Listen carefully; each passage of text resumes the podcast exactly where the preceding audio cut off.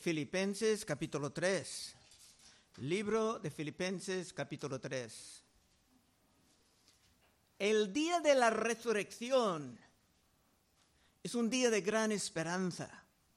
De hecho, yo diría, y trataré de comprobar, que por la resurrección nosotros tenemos una esperanza ilimitada.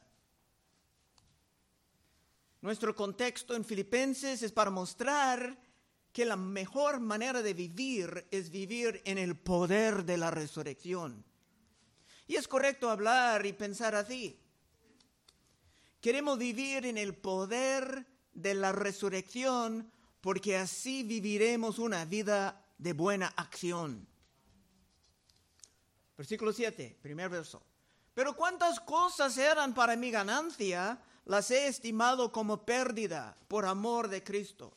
San Pablo, antes de venir a Cristo, era un hombre de gran prestigio entre los judíos. Se tenía una preparación académica que era entre las mejores.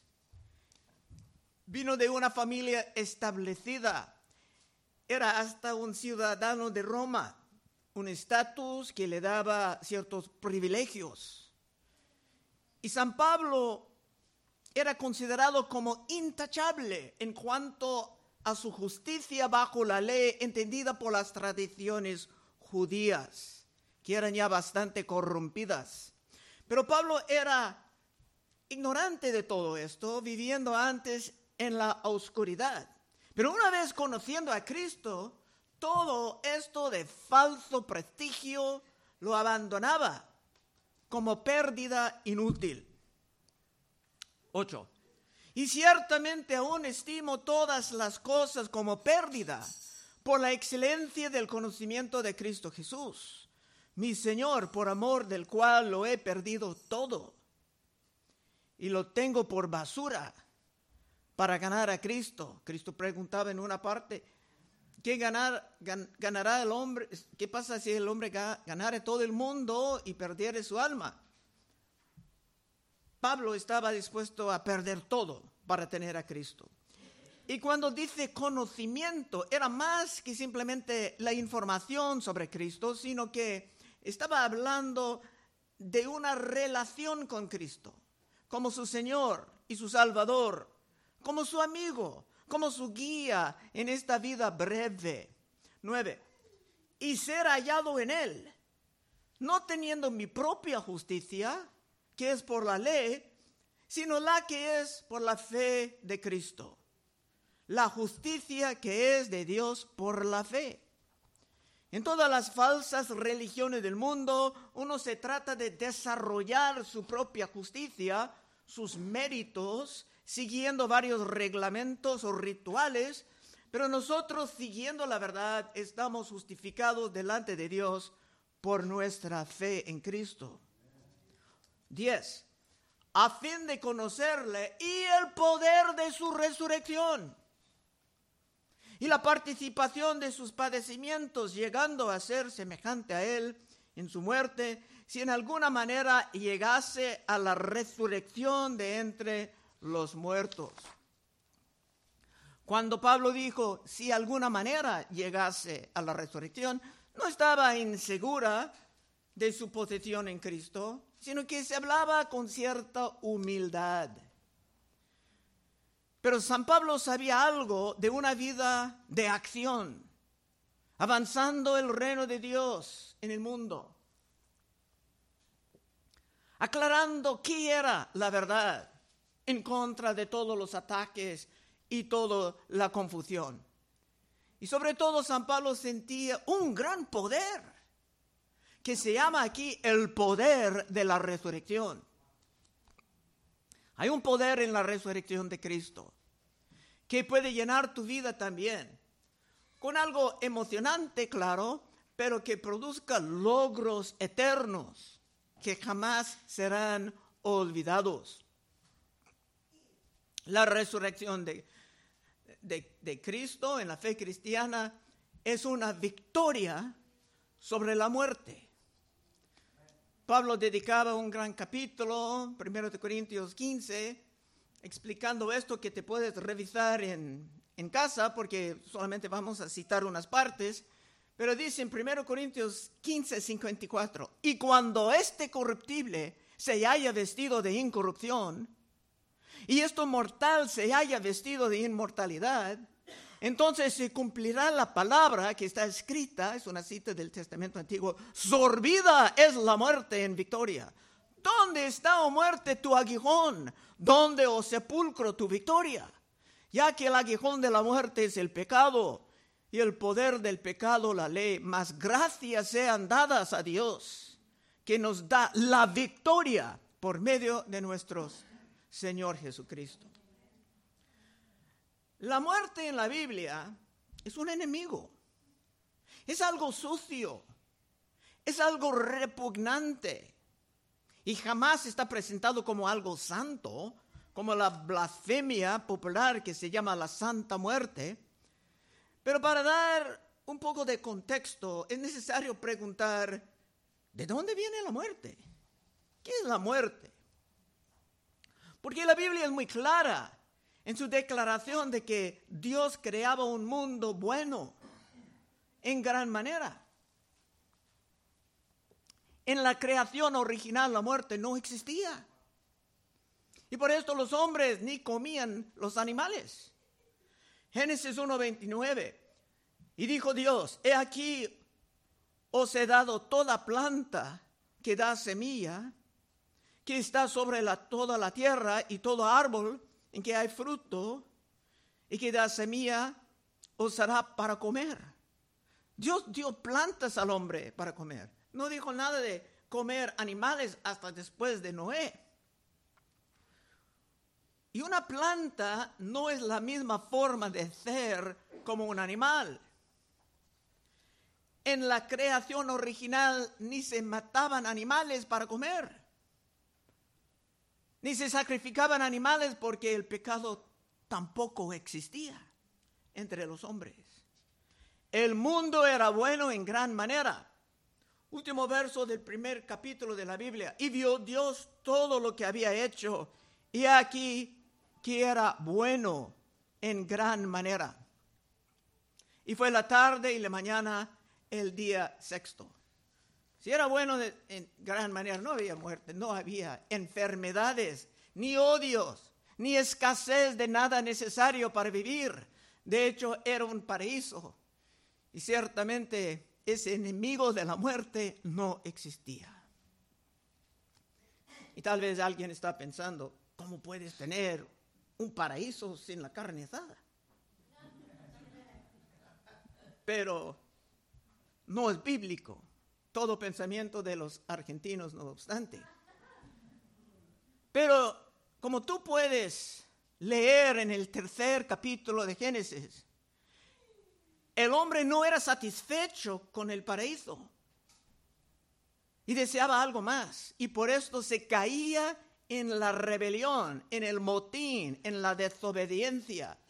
Y esta es la, la razón original por toda la maldad, todo el sufrimiento que podemos observar o hasta experimentar en este mundo. Dios dijo después de la caída de Adán, polvo eres y al polvo volverás. Todo esto entraba por el pecado y la rebelión. Hasta la misma tierra está maldecida.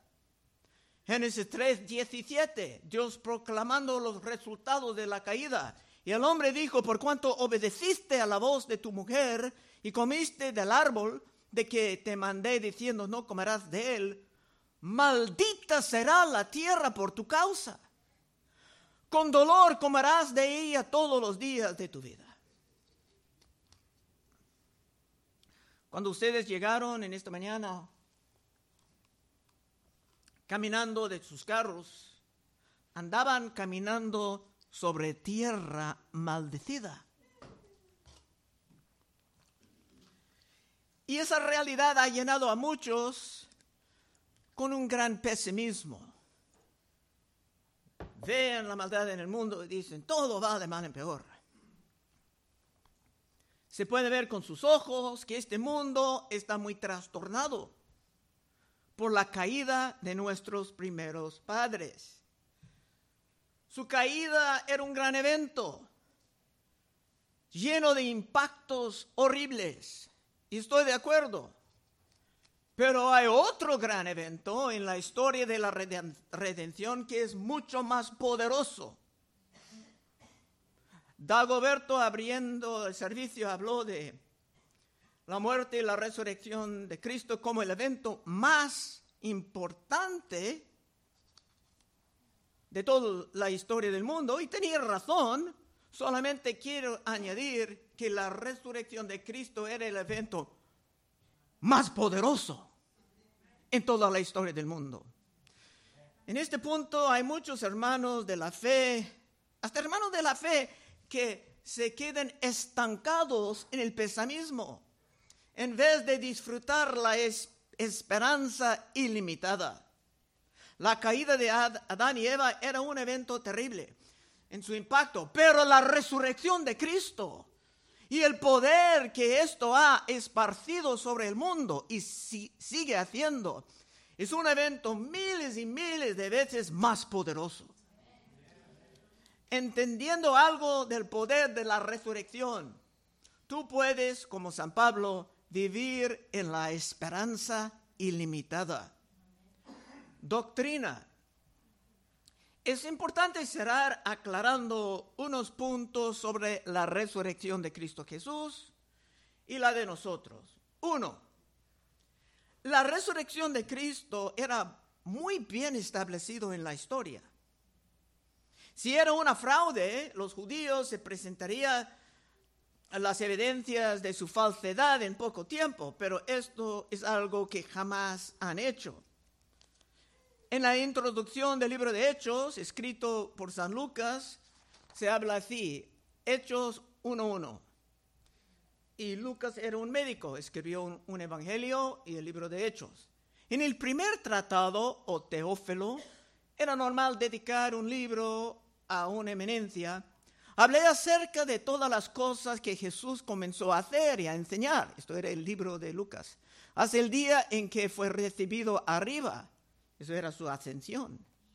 Después de haber dado mandamiento por el Espíritu Santo a los apóstoles que había escogido, a quienes también después de haber padecido se presentó vivo con muchas pruebas indubitables, apareciendo durante 40 días y habiéndoles acerca del reino de Dios. Había pruebas demasiadas y muchos testigos, muchísimos testigos. Primero de Corintios 15:3, porque primeramente os he enseñado lo que asimismo recibí, que Cristo murió por nuestros pecados conforme a las escrituras y fue sepultado y que resucitó al tercer día. Si esa, ese elemento no está en tu presentación del Evangelio, tienes un Evangelio incompleto. Y que resucitó al tercer día conforme a las escrituras. Y que apareció a Cefas y después a los doce. Después apareció a 500 hermanos a la vez. De los cuales muchos viven aún y otros duermen. Cuando Pablo dice esto, si uno tenía dudas, se pudiera hablar con los testigos que aún estaban vivos. Los judíos incrédulos, por supuesto, trataron de negar todo esto, pero era por medio de una mentira, un engaño. Mateo 28, 12. Y reunidos con los ancianos y habiendo habido consejo, dieron mucho dinero a los soldados, diciendo, decid vosotros, sus discípulos vinieron de noche y lo hurtaron estando nosotros dormidos. Si esos soldados estaban dormidos, se perderían sus cabezas. Y esto, y si esto lo oyere el gobernador, nosotros le persuadimos y os podremos, pondremos a salvo. Los judíos sabían cómo manipular las autoridades romanas. Y ellos tomando el dinero hicieron como se les había instruido este dicho se ha divulgado entre los judíos hasta el día de hoy. Cuando dice hasta el día de hoy, era el día en que Mateo estaba escrito. Pero hasta el día de hoy ahora están diciendo el mismo. Pero la verdad siempre se va a escapar. Número dos, la resurrección de Cristo era muy glorioso.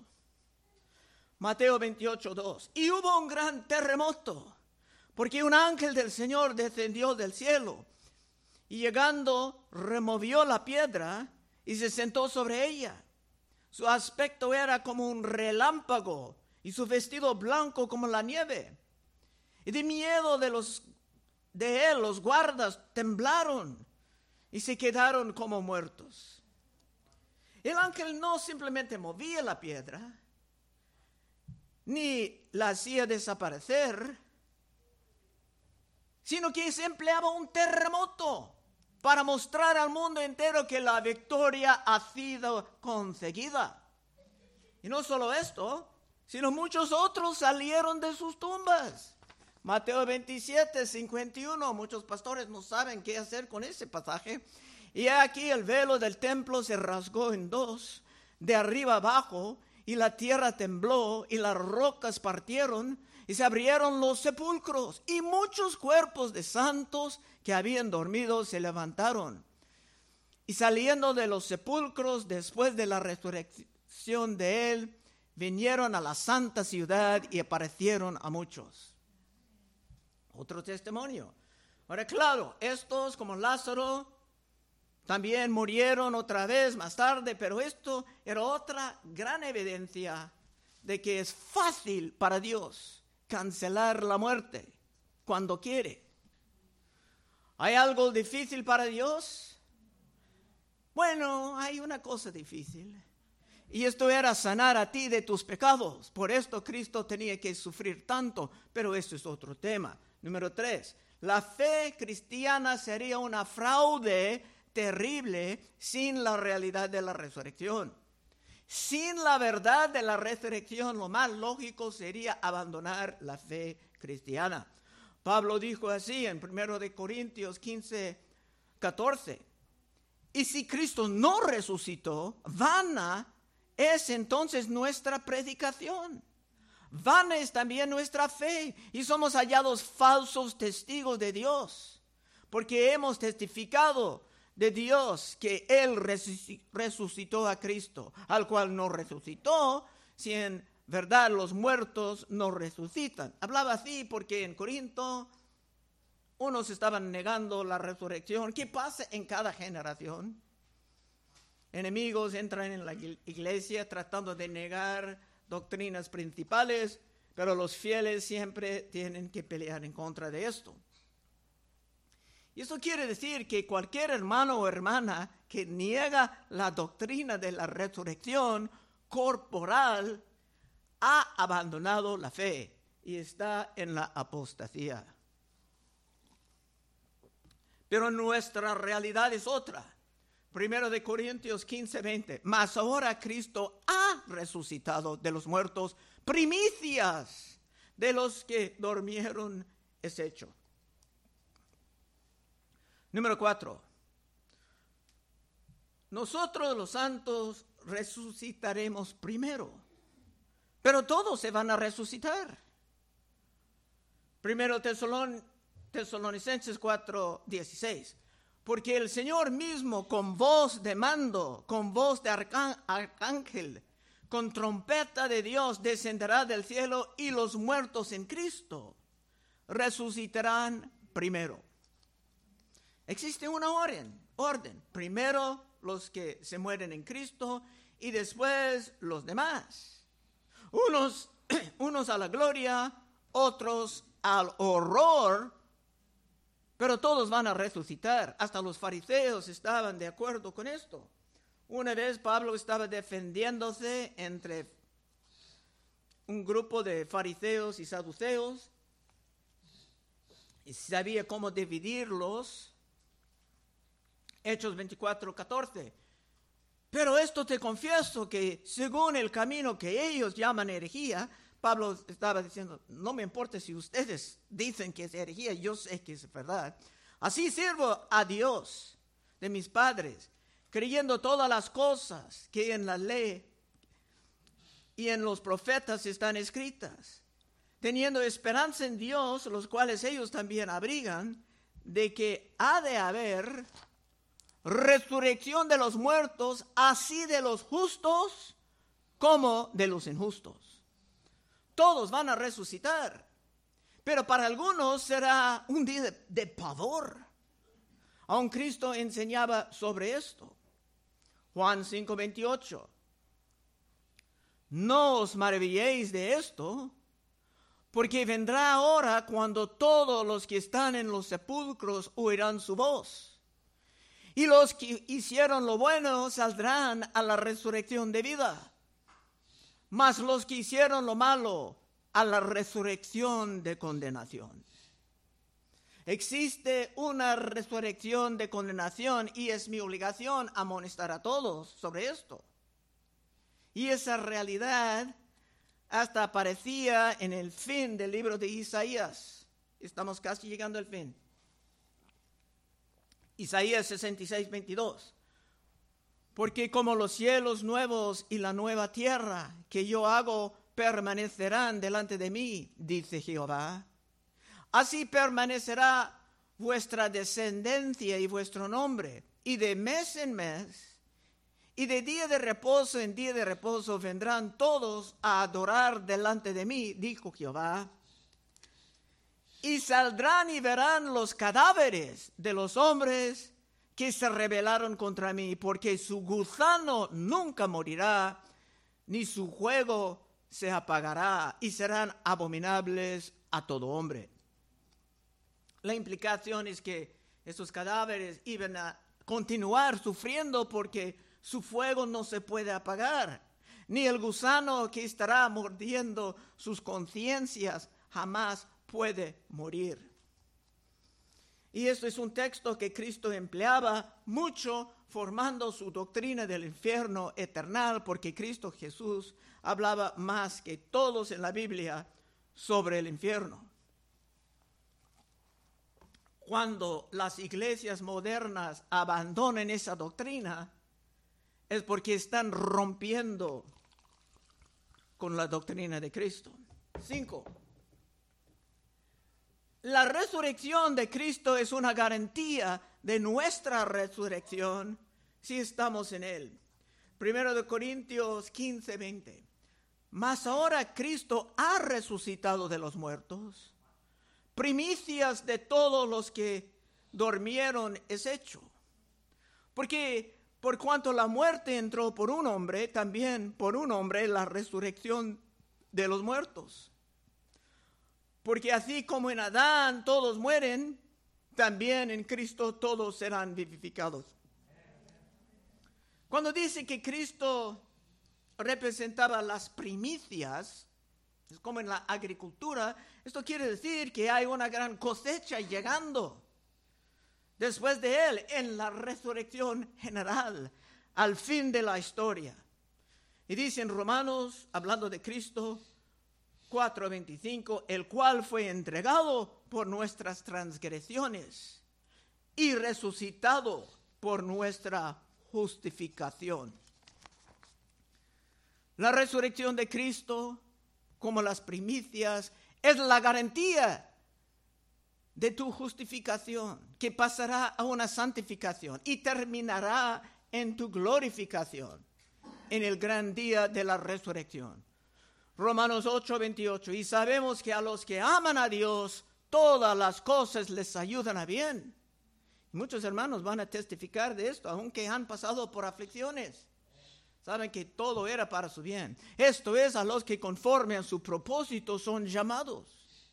Porque a los que antes conoció, también los predestinó para que fuesen hechos conforme a la imagen de su Hijo.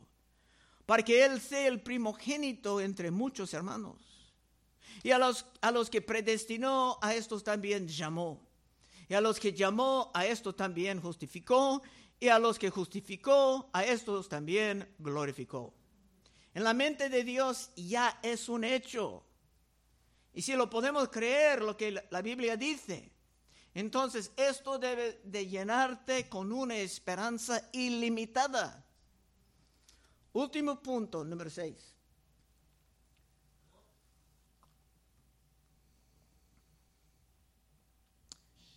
Un último punto sobre doctrina, sobre la manera en que muchos predicadores se expresan hablando de estos asuntos.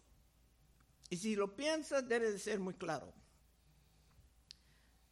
Se puede escuchar muchos hablando de su nuevo cuerpo, que se van a recibir, o que están esperando su nuevo cuerpo, tal vez porque tienen grandes problemas con el cuerpo que tienen. Pero para realmente ser una resurrección no puede ser un cuerpo nuevo, sino el mismo cuerpo glorificado tiene que resucitar. Primero de Corintios 15, 54, y cuando esto corruptible, este, una vez estuve en un funeral con una señora de San Salvador, estaba ahí muerta, agarraba su, su, brazo y dije, ese cuerpo se va a resucitar. Cuando esto corruptible se haya vestido de incorrupción y esto mortal se haya vestido de inmortalidad, entonces se cumplirá la palabra que está escrita. Sorbida es la muerte en victoria. ¿Dónde está, oh muerte, tu aguijón? ¿Dónde, oh sepulcro, tu victoria? Es que San Pablo termina burlando de ese enemigo tan espantoso de la muerte. Porque para nosotros la muerte ha sido vencido, cancelado. Aplicación. Todo esto debe ser un motivo para ti de estar muy activo en la fe. Pablo terminaba ese gran capítulo sobre la resurrección en 1 de Corintios 15, 58. Así que hermanos míos, amados, estad firmes y constantes, creciendo en la obra del, del Señor siempre, sabiendo que vuestro trabajo en el Señor no es en vano. Y si tú quieres pasar esa vida breve viviendo en la esperanza ilimitada, sintiendo el poder de la resurrección, animando tu vida, puedes pasar al frente en unos momentos y oraremos contigo. Vamos a orar. Oh Padre, te damos gracias que tú has organizado algo grande para nosotros hoy. Pedimos que sea un día de gozo, Señor, para tu gloria. Pedimos en el nombre de Cristo. Amén.